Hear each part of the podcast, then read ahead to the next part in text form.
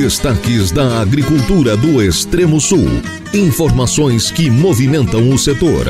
A Força do Campo.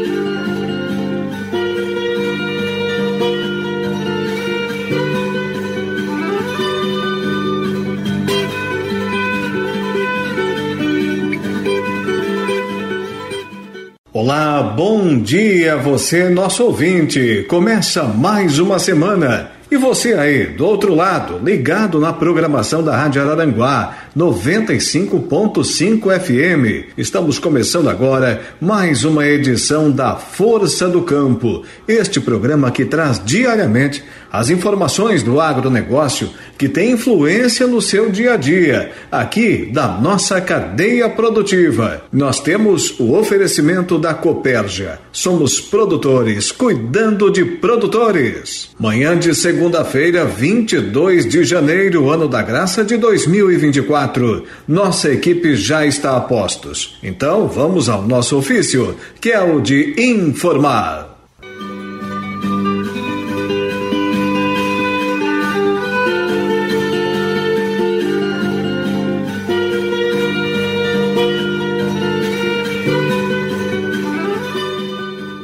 Fique ligado nessa semana, no próximo dia 26 de janeiro, a partir das 7 horas, na comunidade de Ponte Alta, em Turvo. Participe do Dia de Campo da Agostinho Sementes e fique por dentro das novidades referentes ao uso da tecnologia para o aumento da eficiência na produção agrícola. Terá café da manhã, exposições de máquinas e equipamentos agrícolas, vitrines de cultivares de arroz, apresentação de rotação de cultivos de grãos em terras baixas, uso da tecnologia para o aumento da eficiência na produção agrícola no próximo dia 26 de janeiro, a partir das 7 horas, na unidade de beneficiamento da Dagostin Sementes em Ponte Alta Turvo, o oitavo dia de campo da Dagostin Sementes. Compareça, você é nosso convidado especial. E agora vamos com a previsão do tempo aqui no programa, com as informações da Epagri Cirã para Araranguá e região nessa segunda-feira. Temperatura mínima 18, máxima 22 graus, rajadas de vento de até 18 quilômetros por hora. Teremos um dia com céu encoberto e chuva, probabilidade 98%, 3,3 milímetros de precipitação. Já para amanhã, terça-feira, temperatura mínima 18, máxima 24 graus.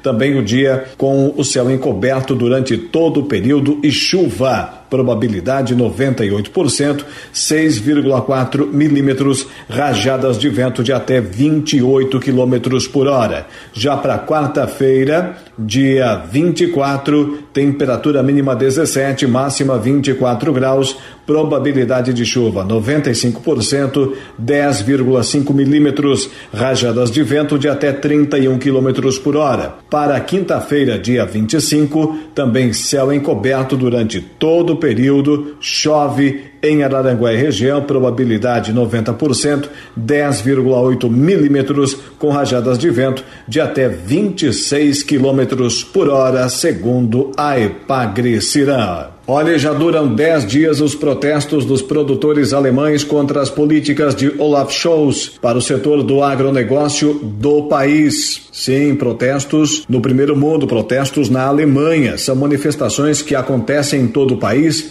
com a maior concentração na capital Berlim onde mais de 40 mil produtores rurais e perto de 3 mil tratores estiveram reunidos e contando com o apoio das sociedades locais, que além de se oporem às políticas agrícolas governamentais, questionam ainda a taxação dos combustíveis, além de agricultores alemães, profissionais holandeses, romenos, húngaros e poloneses se uniram às manifestações. O ativista e ex-professor português Sérgio Tavares, pelas redes sociais, trouxe informações direto de Berlim, afirmando que os agricultores protestam contra o governo que quer tirar dos produtores até as terras naquilo que eles afirmam ser um claríssimo ataque global à agricultura, citando inclusive os ataques do presidente Luiz Inácio Lula da Silva do Brasil, fazendo seus ataques ao agronegócio. As políticas do governo Scholz indicam cortes aos subsídios e aumento nos custos de produção, o que atraiu o apoio também de outros setores que podem ser afetados pelas mudanças, como a agroindústria, pesca, logística, energia, hotelaria e gastronomia. E o líder dos manifestantes, o produtor Joaquim Rukev, afirmou que o governo tem a capacidade de mudar isso e fez um apelo para que as autoridades abandonem seus planos de forma como estão para o agronegócio alemão. De outro lado, o ministro das Finanças da Alemanha, Christian Lindner, falou aos manifestantes reconhecendo a legitimidade e coesão dos protestos, porém afirma que este não é um pleito novo do setor e que o descontentamento já vem há anos se agravando no país.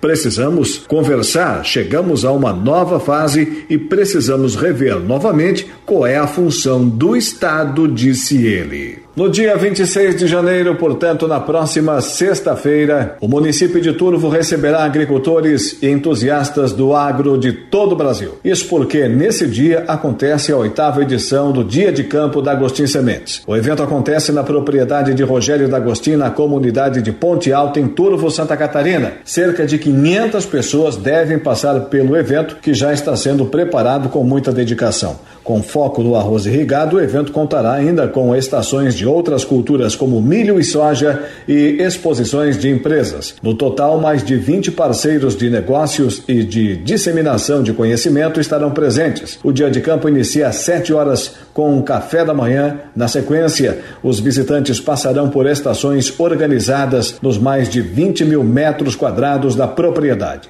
Segundo Rogério D'Agostin, agricultor e proprietário da empresa, uma grande equipe está focada em oferecer uma excelente experiência para o público. Estão sendo preparadas demonstrações e experimentos importantes para quem trabalha com a agricultura, sempre com a tecnologia a nosso favor, visando altas produtividades. Além disso, a troca de informação e a disseminação do conhecimento é fundamental para o desenvolvimento profissional dos agricultores, assim como incentivo para a geração de renda com alternativas alternativas de plantio de outras culturas, afirma D'Agostin. E agora aqui no programa nós vamos falar mais sobre esse assunto, conversando com um dos colaboradores da empresa, o engenheiro agrônomo Felipe Cardoso Crepaldi.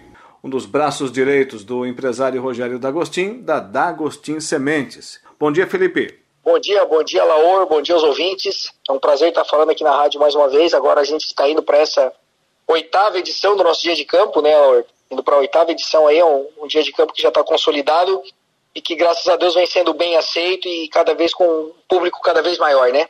Muito bem. Felipe, nos fale primeiramente dessa empresa que tem se destacado nos últimos anos em Santa Catarina, também no Rio Grande do Sul e ganho cada vez mais mercado. Hoje nos fale do que representa a D'Agostinho Sementes.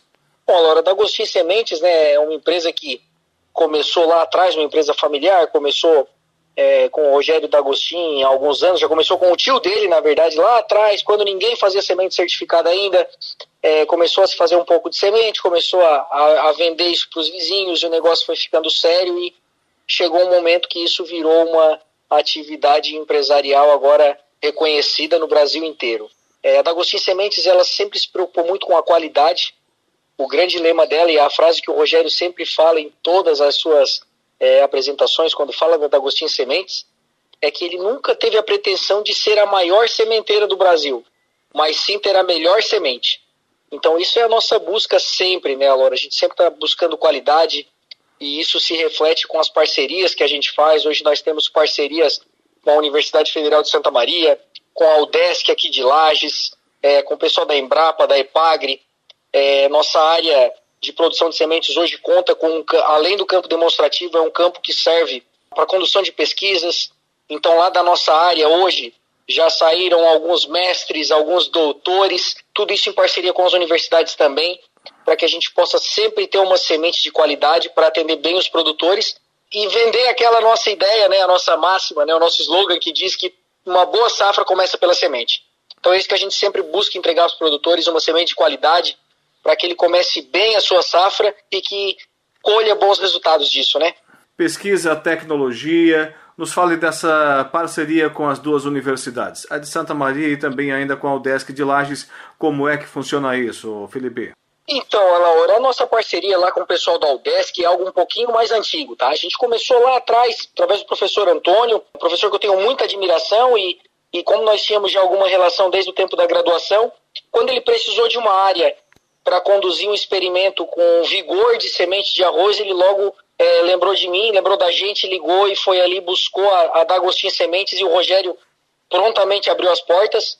Isso fazem cinco anos, se eu não estou enganado, e de lá para cá, é, nesse primeiro contato que a gente teve lá dessa nossa unidade experimental, já saiu uma doutora, que é a doutora Jaqueline. Professora Sileide também está conduzindo outro trabalho de doutorado lá na nossa área.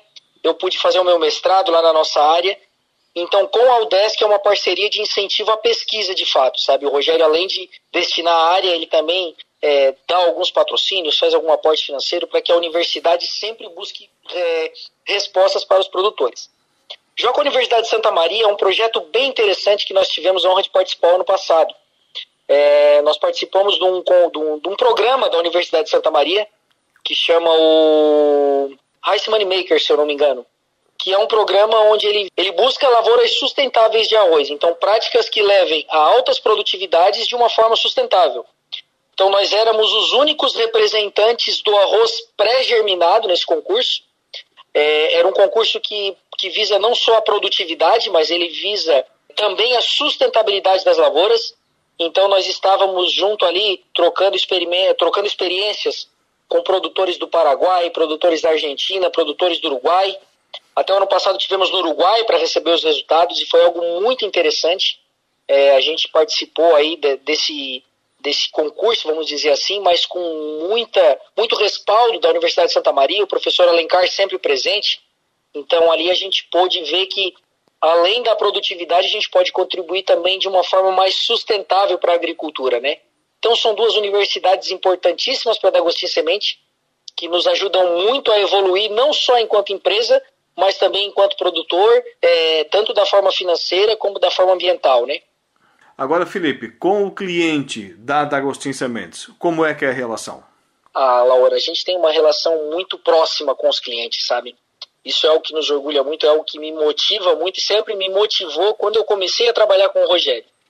Essa proximidade que o Rogério tem, da, o Rogério D'Agostinho tem com esses, esses clientes, é algo ímpar, sabe? As pessoas vão lá, ela, a nossa empresa está sempre de portas abertas, a D'Agostinho Semente está sempre de portas abertas, então nós temos esse, esse relacionamento direto, sabe? Os produtores vão lá, é, o Rogério conhece os produtores quase que pelo nome, quase que todos. Claro que agora a gente está, graças a Deus, tomando algumas proporções maiores, então nós temos alguns clientes fora do, do estado, fora do Rio Grande do Sul, fora de Santa Catarina, e a gente já está, né, é, Sergipe, Pará, então, são clientes que são novos, mas que a gente sempre busca, na medida do possível, visitar, estar presente, mostrando a cara da D'Agostinho Sementes. O Rogério se mostrando enquanto é, empresário e produtor, sabe, para que a gente tenha essa relação cada vez mais sólida, com um pós-venda bem feito, garantindo a excelência da, dos nossos produtos e garantindo que os produtores que comprem os nossos produtos sintam-se bem atendidos. Que a gente possa entregar uma semente de qualidade e é o que a gente sempre diz uma venda bem feita, ela só acontece quando o cliente volta a comprar de novo. Então a gente não quer vender a semente só um ano e depois esse cara eventualmente ter um problema ou esse cara não gostar do atendimento e não voltar a comprar. Não, isso não é o que a gente quer. A gente sempre quer vender para o cara hoje e da, na safra que vem, quando ele pensar em semente, ele já lembrar da gente comprar de novo. Porque ele vai estar contente com o nosso produto e a gente vai estar muito mais feliz podendo atendê-lo novamente com o pequeno, com o médio, com o grande produtor. Essa relação você já explicou. E agora o mercado hoje, onde a D'Agostin Sementes ela atua, Felipe? Então, Alor, hoje nós temos um mercado de parcerias, né? Como eu disse no começo, foi começou com uma empresa mais familiar, então era algo vendido mais próximo. A gente começou ali vendendo ali pelo Turvo, começou um pouquinho aí vai Meleiro, vai Ermo, começa essa região nossa aí e graças a Deus um trabalho já que o Rogério começou alguns anos atrás, um trabalho incessante, né, de suar a camisa. Quando eu entrei ali na época do estágio, Samuel Zanoni também, que era o agrônomo na época, fazer esse trabalho forte no Rio Grande do Sul, esse trabalho de ir lá visitar cliente, abrir novos mercados. Então a gente se consolidou no Rio Grande do Sul. Hoje a maior parte do nosso negócio, né, a maior proporção de vendas acontece no Rio Grande do Sul, mas graças a Deus nós temos conseguido abrir novos mercados. Então hoje nós atendemos Santa Catarina, atendemos Rio Grande do Sul, temos clientes no Goiás, temos clientes no Sergipe, temos clientes no Pará, no Maranhão, São Paulo. É algo que nos honra muito fazer parte dessa história e fazer, fazer parte desse mercado em construção e esse sonho de estar em todo o Brasil, né, com uma semente de qualidade. Isso é algo que a gente vem é, fomentando cada vez mais, fortalecendo cada vez mais, e é algo que está ficando cada vez mais consolidado. Né? A gente está, graças a Deus, conseguindo expandir mais é, os nosso, o nosso mercado e atender muito mais clientes pelo Brasil inteiro. Aí. E agora, Felipe, o dia de campo da D'Agostin Sementes, que em 2024 chega a sua oitava edição. O porquê da razão de existir dele, Felipe? Então, Alor, isso começou lá atrás, quando eu, quando eu cheguei na D'Agostin Sementes, já haviam acontecido algumas edições, né, nós trabalhávamos na época com, edições, com edições menores. Né, então, ah, era algo assim, era algo mais para a gente trazer os clientes mais próximos, né, fazer aquele é, network, trazer os clientes, mostrar um pouquinho de novidades. E isso começou, de fato, quando a gente foi lançar a cultivar na época, se eu não me engano, foi o Primorizo, foi a primeira cultivar que a gente foi lançar, e nós fizemos um dia de campo um pouquinho maior. E aí a gente viu dali a necessidade de nós fazermos esse dia de campo e, e trazermos cada vez mais tecnologias para os produtores. Porque além de entregar as sementes, que é o que a gente faz, é, o Rogério D'Agostinho é produtor. Antes de empresário, ele é produtor. E ele viu essa necessidade porque ele enxerga que não é só com as mesmas práticas culturais que a gente vai conseguir sempre atingir índices ótimos. Nós precisamos cada vez mais de tecnologia. Então, por isso, nós fomos atrás das parcerias. Começamos, então, a trazer as, as multinacionais para trazerem o que elas tinham de novidade, atrás da EPAGRE para trazer o que tinha de novo, atrás das universidades para trazer um pouco da pesquisa. E aí, ao longo dos anos, isso foi aumentando cada vez mais.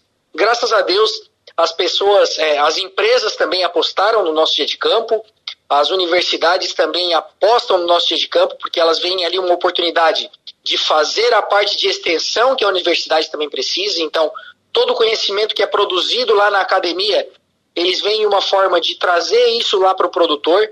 Então, as pessoas estão nos apoiando e nos ajudando, e cada vez mais esse dia de campo vai tomando proporções maiores. E aí, dessa forma, a gente consegue receber mais pessoas e transmitir cada vez mais informação. Seja tecnologia de lançamento de produto, de tecnologia, forma de manejo, seja através de empresa privada, seja através de empresa pública, seja através da universidade. Não só o arroz, a gente trouxe também agora alternativas para o produtor continuar produzindo nas terras baixas. Então, aquele produtor que eventualmente tem um problema com água, que estava na dúvida, será que faz soja, será que não faz? A gente trouxe algumas é, alternativas, algumas ferramentas e, e algumas instruções de como fazer essa soja nessas, nessas áreas baixas. Aí o pessoal começou a se empolgar, mas será que dá milho também? Então a gente trouxe alternativa também. Essa edição agora vai contar com essa rotação. Vai contar com milho em terras baixas, soja em terras baixas, é, arroz, uma vitrine de arroz maiores do que foi nos outros anos, porque esse ano nós teremos arroz Embrapa, arroz Epagre. Vai ser algo bem interessante e cada vez maior, né? Se Deus quiser aí, a gente vai continuar contribuindo bastante aí com o conhecimento e com as novas tecnologias. Agora vamos lá, oitava edição, que se realiza nessa semana. Fala para a gente da programação, Felipe. Alô, como de praxe, nossa é, programação segue como nos anos anteriores. Né? A gente gosta de receber o pessoal lá sempre com um café maravilhoso lá. Quem chegar lá vai ser recebido com café da manhã. A partir das 7 horas nós já começaremos com os grupos, pois nós teremos novamente exposição de máquinas e equipamentos, Vamos ter uma vitrine tecnológica onde a gente vai estar apresentando cultivares de arroz, alternativas de cultivo de grãos em terras baixas. Vamos ter apresentação da universidade, das empresas, lançamento de produtos, lançamento de tecnologias. Bem interessante.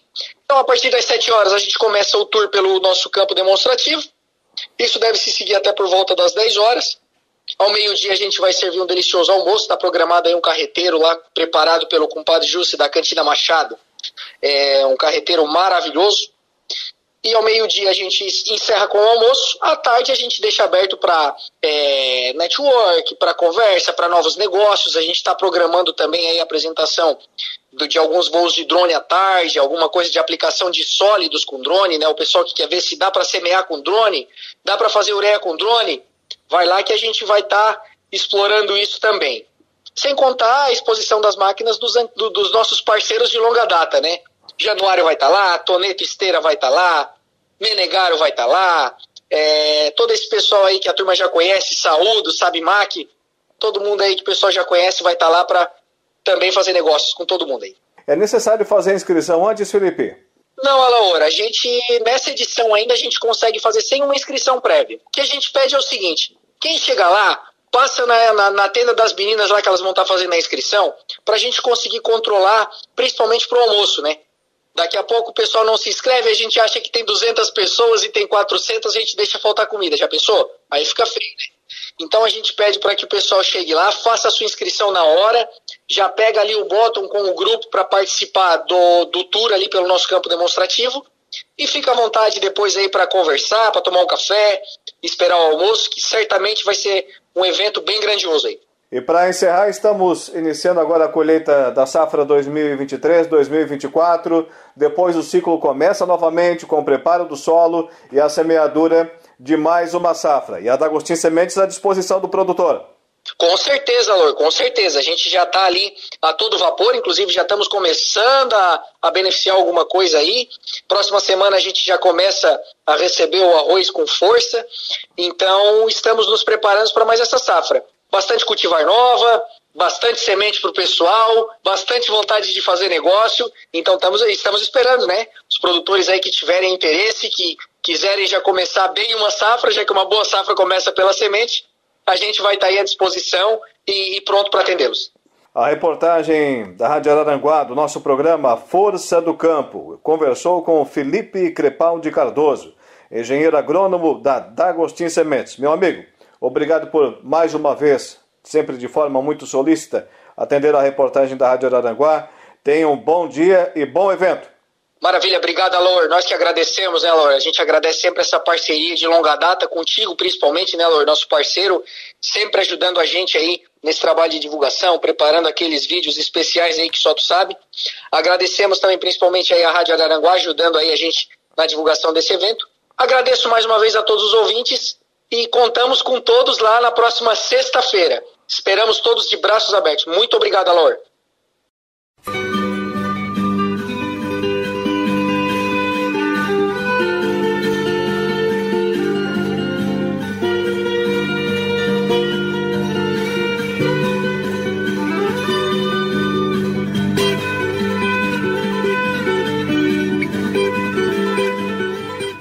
Estamos de volta com o nosso programa A Força do Campo, sempre com o oferecimento da Copelja. Somos produtores cuidando de produtores.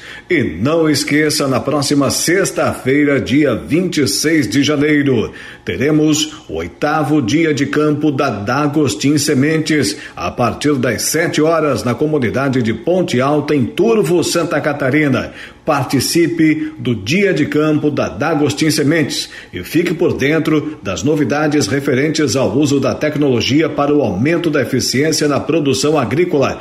Teremos café da manhã exposição de máquinas e equipamentos agrícolas, vitrines de cultivares de arroz, apresentação de rotação de cultivos de grãos em terras baixas. Dia 26, sexta-feira, cedinho começa a partir das 7 horas. Uso da tecnologia para o aumento da eficiência na produção agrícola, na unidade de beneficiamento de sementes da Dagostin Sementes em Ponte Alta Turvo, o oitavo dia de campo. Você é nosso convidado especial. Em uma série de decisões cruciais, o Congresso Nacional reafirmou o marco temporal para a demarcação de terras indígenas, resgatando o texto originalmente aprovado no projeto de lei 2903-2023. Por uma ampla margem de votos, 374 parlamentares defenderam a manutenção do prazo estipulado na promulgação da Constituição Federal de 5 de outubro de 1988, como referência para o reconhecimento das áreas ocupadas pelos povos indígenas. Esse Esse marco foi fundamentado no julgamento do Supremo Tribunal Federal no caso Raposa Serra do Sol em 2009. A relevância do direito da propriedade tem sido amplamente enfatizada pela Frente Parlamentar da Agropecuária neste cenário. A FPA liderou a articulação para consolidar essa medida, destacando sua importância para garantir a segurança jurídica e proteção aos trabalhadores rurais. Para o presidente da Frente Parlamentar da Agropecuária, deputado federal Pedro Lupion, do Paraná, do Partido Progressista, a restauração do marco temporal representa uma defesa vigorosa do direito de propriedade no país. Lupion ressalta que essa ação não se trata apenas de proteger os produtores rurais, mas também de assegurar a produção alimentar para o Brasil e o mundo. Derrubamos os vetos e deixamos o projeto de lei como foi aprovado em sua plenitude. Não pode haver negociação e relativização do direito de propriedade no país foi uma vitória de todos os trabalhadores rurais e do Brasil, afirmou ele. O texto aprovado que impede novas demarcações que impactem as populações rurais já estabelecidas se tornou um ponto de convergência entre os membros da Frente Parlamentar da Agropecuária. O vice-presidente na Câmara, deputado federal Arnaldo Jardim, do Cidadania de São Paulo, enfatizou a relevância da pauta para a paz no campo, destacando que não houve possibilidade de acordo com o governo, dada em importância da matéria. A pauta sempre foi de extrema importância para o setor e para o país. É um assunto que colabora sobremaneira para a paz no campo, ressaltou ele. Além disso, a frente tem se dedicado a defender a integridade do processo legislativo, como visto na recente ação protagonizada pela deputada Célia Chagriabá e pelo deputado Chico Alencar, ambos do PSOL, na Comissão de Povos Indígenas, buscando revogar o marco temporal por meio do projeto de lei 4.566-2023. Essa ação gerou controvérsias e debates, resultando na apresentação de uma questão de ordem pela deputada Silvia Waiapi, do PL do Amapá membro da Frente Parlamentar da Agropecuária, visando anular os atos da reunião e restaurar a ordem dos trabalhos na comissão, uma vez que a presidência infringiu o bastão da lisura regimental em benefício próprio. Além de ser imoral, é ilegal e vergonhoso para quem deveria ser exemplo, afirmou a parlamentar. Agora no programa vamos falar da Vindima Guete que movimenta o enoturismo em Santa Catarina até o dia 28. Evento celebra a tradicional produção de vinho com indicação geográfica na região dos vales da Uva Guete. Visitantes e turistas podem conhecer vinhedos, participar da colheita e de degustações, entre outras atrações.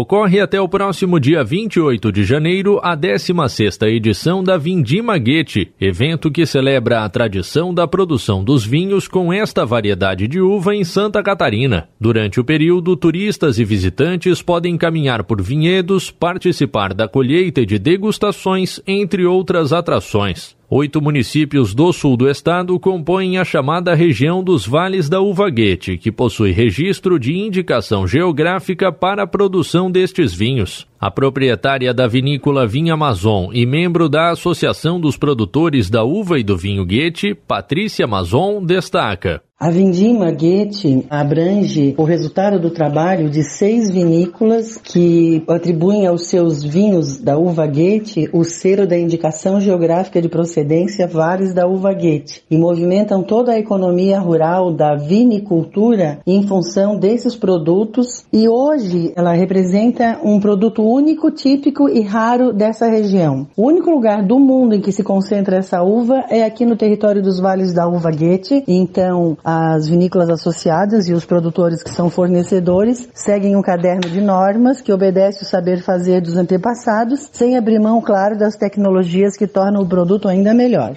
A Vindima Guete é promovida pela Associação Proguete em parceria com o município de Uruçanga. O prefeito Luiz Gustavo Cancelier convida. A vindima resgata uma tradição dos nossos antepassados. É a nossa história evidenciada e que oportuniza às pessoas que aqui vêm nos visitar uma experiência incomparável. Nossas vinícolas estão preparadas e recebem vários turistas, principalmente de grandes centros, que vêm em busca de vivenciar algo que somente nossa cidade pode oferecer. Quero aproveitar o momento e convidar a todos para que sexta-feira agora, às 18h30, aqui na Igreja da Matriz Nossa Nossa Senhora da Conceição venham acompanhar a missa abençoando as mãos que colhem. E na sequência da missa, às 19h30, no centro paroquial da nossa paróquia, a grande festa Vindima em Festa. Quem quiser fazer os passeios pelas vinícolas deve se programar, como ressalta Patrícia Mazon, membro da Proguete. É muito importante que se verifique o que se está oferecendo no dia da viagem, fazendo reserva com antecedência. O principal que se pode hoje em Uruçanga é a atividade da pisa da uva e das confraternizações junto às vinícolas com muito vinho e muita gastronomia. Em Orleans, por ser uma região de altitude maior, ainda nessa época do mês se consegue encontrar bastante uva.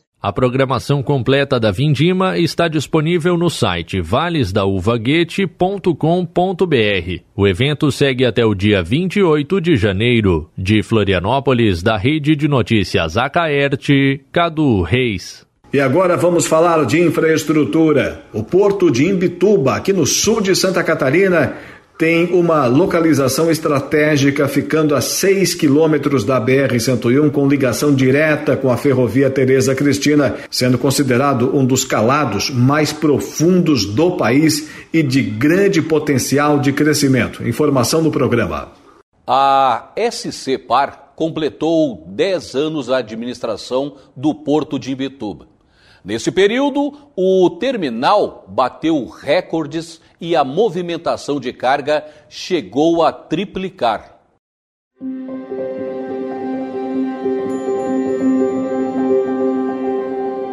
Em uma localização estratégica, ficando a 6 quilômetros da BR-101, com ligação direta à ferrovia Tereza Cristina e considerado um dos canais mais profundos do país, o Porto de Imbituba é opção logística para todos os tipos de carga.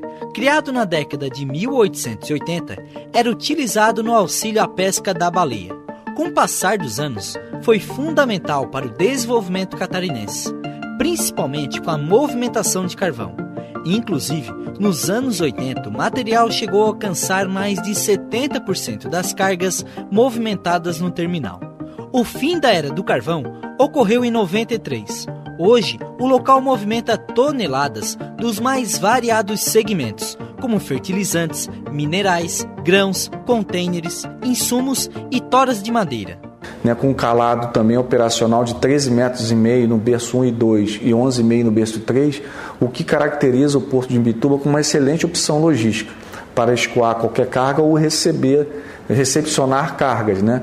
Então, essa, esse posicionamento estratégico do Porto de Imbituba vem sendo percebido né, pelos usuários e quem ainda não é, conhece, tem sido opção, uma opção logística né, para as suas operações. Este ano, os três itens mais movimentados até o momento foram o coque não calcinado, com mais de 1.500 toneladas, contêineres, movimentando em torno de 850 toneladas, e em terceiro lugar, o sal, com mais de 450 toneladas.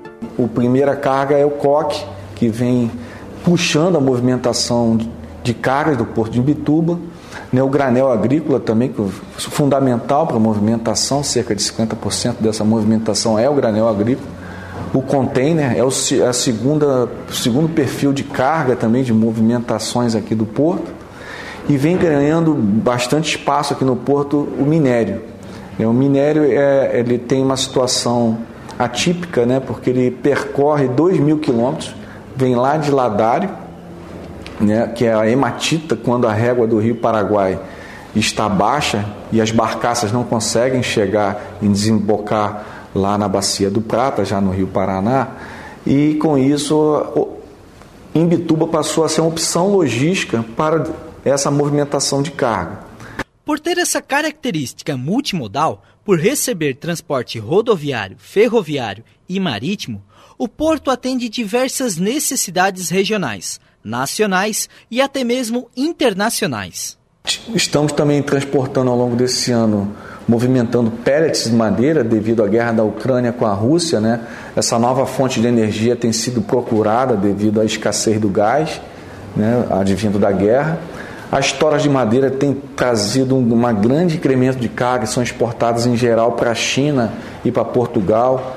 Inclusive fizemos o maior embarque de toras de madeira do Brasil, com 53 mil toneladas. e também um primeiro embarque usando um portender. O portender é um equipamento que é utilizado para embarcar container. Uma, esse navio ele tinha um, características tão grandes que o portender foi utilizado para fazer um embarque de tora, que também foi a primeira vez que isso foi feito no país.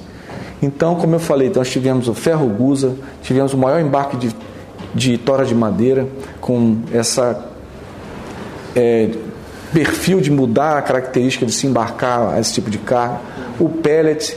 Então, o porto tem sido muito procurado como opção e graças aos operadores portuários que aqui trabalham, que tem também essa dinâmica né, de atender ao cliente na, nas suas necessidades da melhor forma possível, Imbituba se torna uma excelente opção. Atualmente, a autoridade portuária é pública e a operação é privada cabendo à autoridade fiscalizar e tornar o serviço mais eficiente. A nossa perspectiva é sempre de trazer mais cargas, angariar sempre mais clientes e fazer arrendamentos. Nós temos oito áreas aqui no Porto ainda que são chamadas Greenfield, que estão é, prontas para receber interessados. Né? Então a gente fez um chamamento público para doação de EVTES, que é o Estudo de Viabilidade Técnico-Ambiental, que precede todo e qualquer arrendamento que não deixa de ser uma forma de privatizar as áreas internas do porto.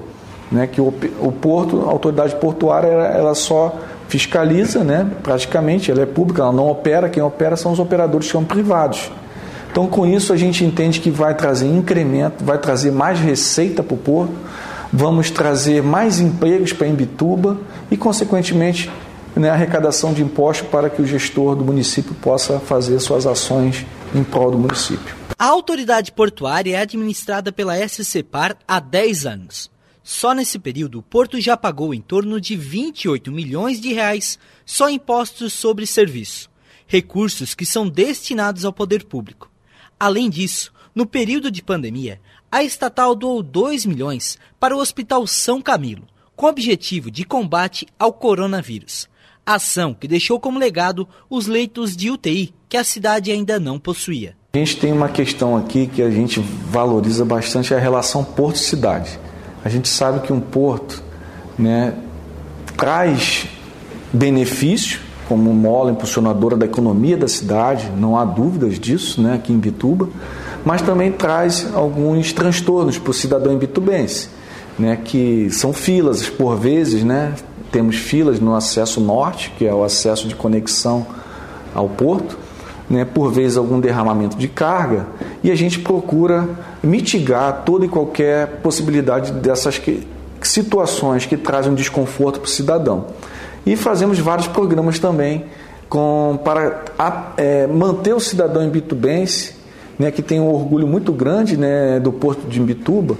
As ações Porto e Cidade envolvem até mesmo questões históricas, como a abertura para a visita da Capelinha da Praia chamada Capela São Pedro, uma das mais antigas da região, que quando foi construída ficava instalada dentro do porto, mas por questões de segurança foi remontada em um local próximo para a população ter acesso. Então foi colocada a capela no acesso que a população possa visitar a capela. Então todo dia a capela é aberta de 8 às 17h30, todos os dias para quem quiser visitar, fazer suas orações, enfim, fazer sua cerimônia seja ela de casamento, batismo, né, de acordo com a matriz aqui da Igreja Matriz, mas é uma das ações que o Porto tem de portas abertas. Além disso, né, quando há necessidade de, de alguém querer visitar o Porto, alguma escola, a gente também tem esse acesso fácil para quem quiser visitar o Porto.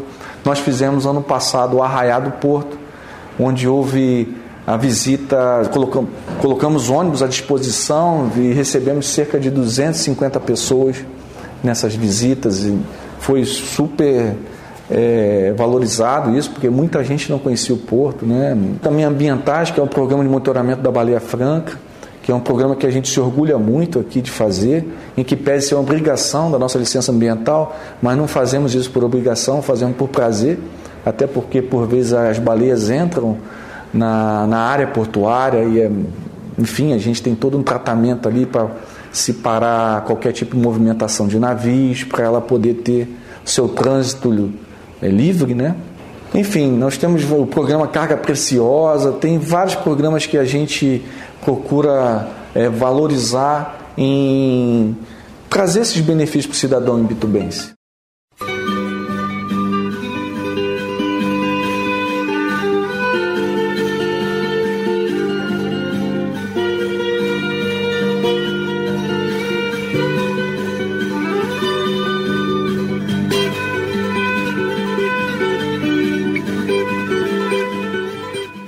Estamos de volta com o nosso programa A Força. Estamos de volta com o nosso programa A Força do Campo. Sempre com o oferecimento da Copérgia. Somos produtores cuidando de produtores. E não esqueça, você é nosso convidado especial sexta-feira, dia 26 de janeiro. Teremos a partir das 7 horas da manhã na localidade de Ponte Alta, em Turvo, Santa Catarina, o oitavo dia de campo da Dagostin Sementes. Fique por dentro das novidades referentes ao uso da tecnologia para o aumento da eficiência na produção agrícola. Café da manhã, exposições de máquinas e equipamentos agrícolas, vitrines de cultivares de arroz, apresentação de rotação de cultivos de grãos em terras baixas e muito mais. Dia 26, a partir das 7 horas, na unidade de beneficiamento de sementes da D'Agostin Sementes em Ponte Alta, Turvo, Santa Catarina. A oitava edição do Dia de Campo D'Agostin Sementes. Você é nosso convidado especial. Energia precária fragiliza o campo. Agricultores reclamam de semanas sem luz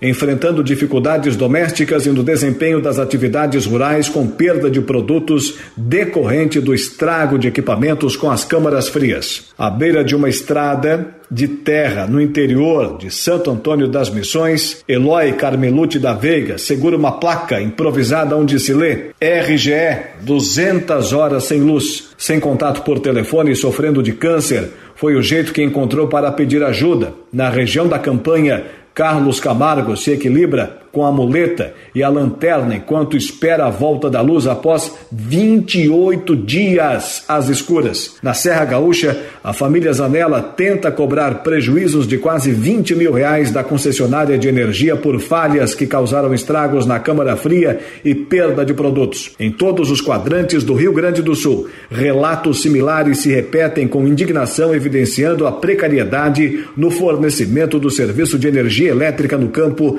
e as limitações limitações impostas à produção agropecuária familiar. A energia elétrica é uma das piores estruturas do Estado, afirma o presidente da Federação dos Trabalhadores na Agricultura, FETAG-RS, Carlos Joel da Silva. Nos últimos meses, a inclemência de temporais, ciclones e enchentes trazidos pelo El Ninho multiplicou os problemas na infraestrutura energética e de telecomunicações. Quando tem qualquer temporal, o pessoal fica vários dias sem energia e é incrível a demora demora para restabelecer quando acontece alguma coisa, diz Joel, cobrando manutenção nas redes e substituição de postes ainda de madeira. A FETAG RS já procurou o Poder Judiciário, faz pressão política contínua e se reuniu recentemente com as concessionárias RGE e CE Equatorial para buscar soluções.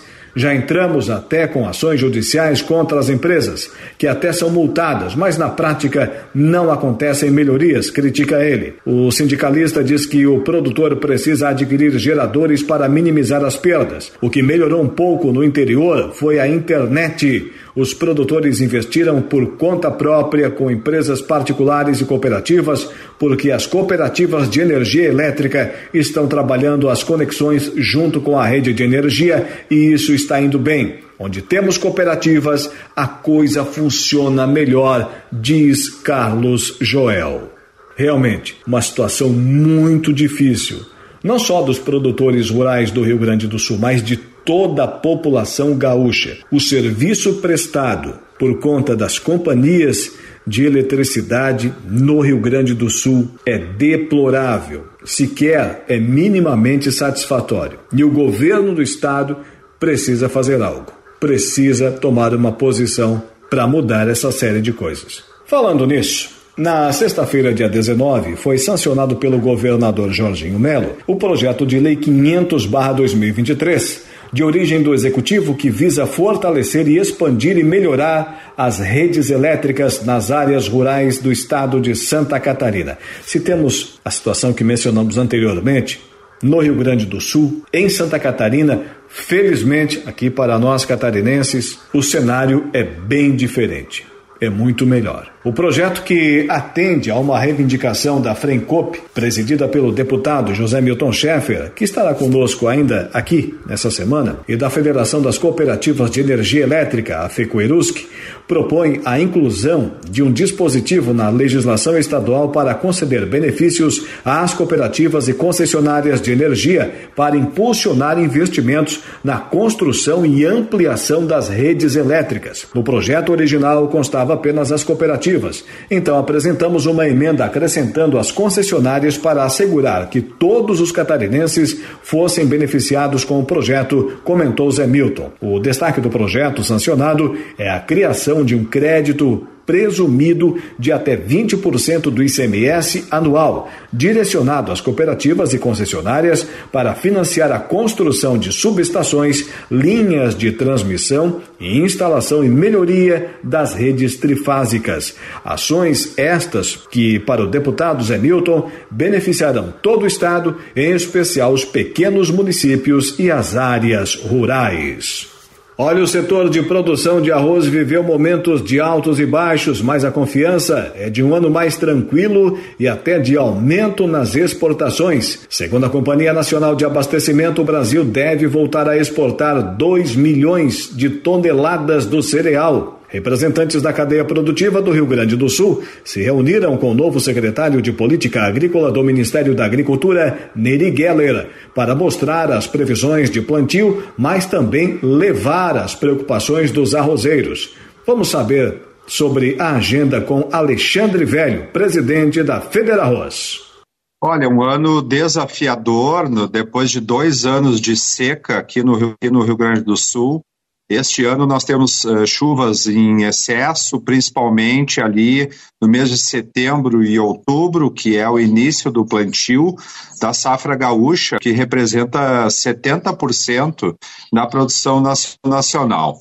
Mas uma boa parte da área, de aproximadamente 900 mil hectares, foi plantada dentro da época e é um aumento aí da ordem de 7% na área com relação ao ano passado, e, isso também é fruto aí eh, de que finalmente, após muitos anos de baixos preços e falta de rentabilidade, o setor arrozeiro voltou a, a, ter resultado aí com esta cultura e é por isso que a gente conseguiu então reverter esta curva depois de muitos anos diminuindo uma área que já foi aí de 1 milhão e 200 mil hectares e na safra, safra passada nós semeamos aqui 840 mil.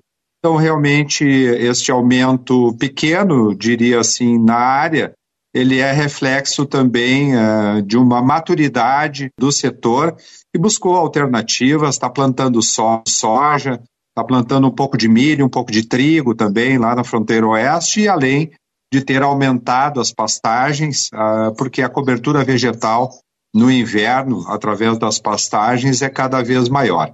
Então, realmente, eu penso aí que o setor está buscando aí um ponto de equilíbrio com relação à área e deixamos aí o secretário Neri tranquilo aí com relação ao abastecimento do mercado interno e claro que nós vamos continuar buscando aí o mercado externo porque isso também ajuda bastante aí em regrar um pouco esta oferta com relação à demanda e traz, consequentemente, preços um pouco mais remuneradores aos produtores.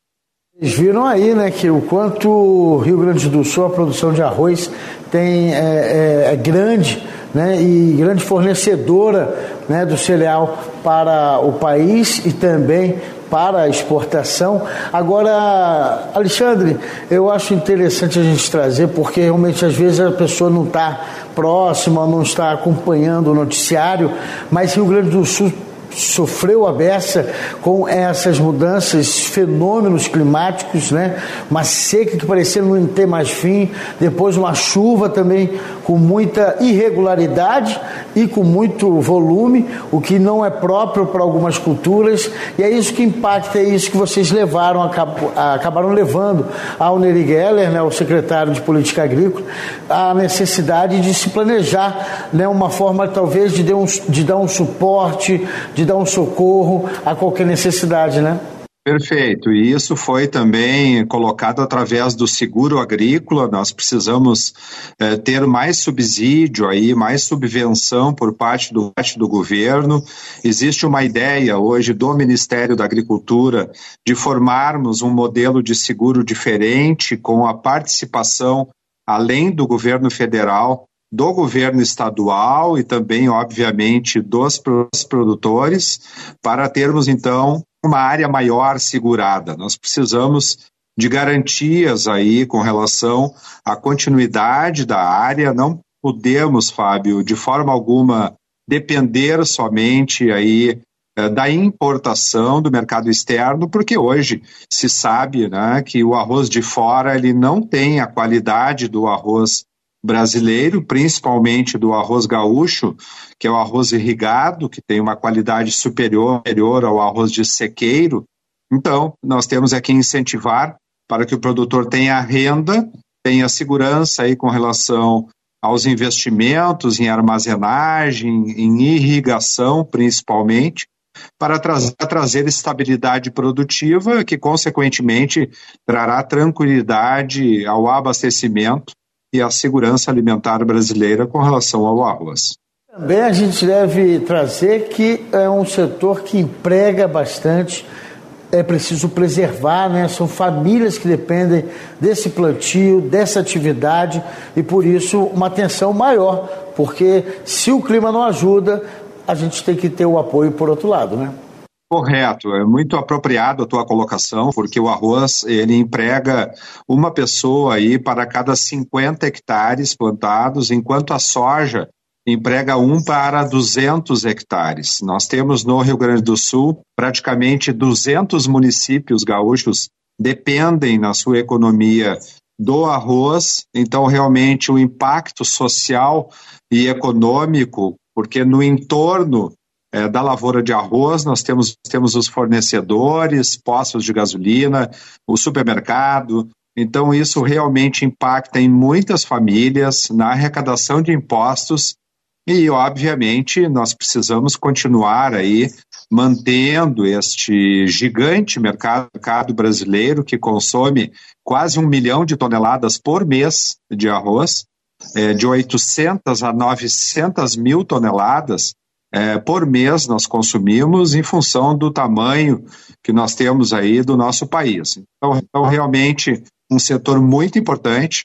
O governo federal tem a consciência da importância deste setor e é por isso que nós conversamos aí com o secretário Neri e colocamos para ele aí algumas necessidades que o, que o setor tem, também uma questão tributária que nos preocupa muito, a falta de competitividade hoje da indústria gaúcha com relação aí aos grandes centros como Minas Gerais, Rio de Janeiro, que tem aí incentivos fiscais e dificulta muito e tira a competitividade da indústria gaúcha e, consequentemente, eh, traz aí um prejuízo direto aos canais de venda dos produtores. Então é um, um setor aí complexo, mas é bom lembrar que o produtor não controla o preço de venda do seu produto. Ele depende de vários fatores, como o câmbio, o mercado internacional, paridade com relação ao Mercosul, consumo, enfim, muita coisa afeta este mercado. E embora ele tenha subido aí, em média aos consumidores em torno de 18%, ele continua sendo um produto acessível e eu afirmo isso porque o arroz custa hoje entre 5 e seis reais o quilo e dentro da cesta básica ele continua sendo um produto muito acessível à população. É, Alexandre, é, a gente em outra oportunidade vai voltar, inclusive, a falar sobre essa questão da falta de competitividade, né, dessa, desse impacto né, que possa te gerar no setor do arroz, que a gente pode então levar um pouco mais tempo nesse bate-papo. Infelizmente, nosso tempo é curto nesse momento, mas eu faço questão de voltar a esse assunto para que todos entendam a realidade, porque tem que entender da onde vem, como ele chega até lá, né, no mercado e depois nos lares dos brasileiros, a dificuldade que muitas vezes o produtor também enfrenta. É, Alexandre Velho, presidente da Federa Arroz, muito obrigado, trazendo então informações e também a gente vai ficar na expectativa de dias melhores, de boas notícias aí para o setor.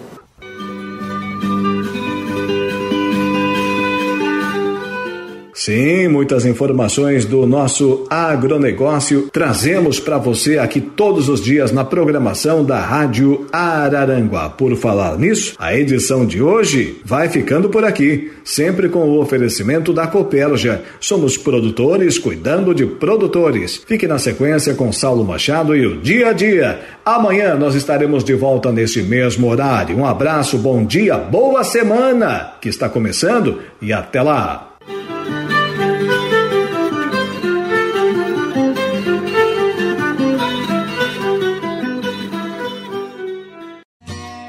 A Força do Campo, de segunda a sexta, às seis horas da manhã.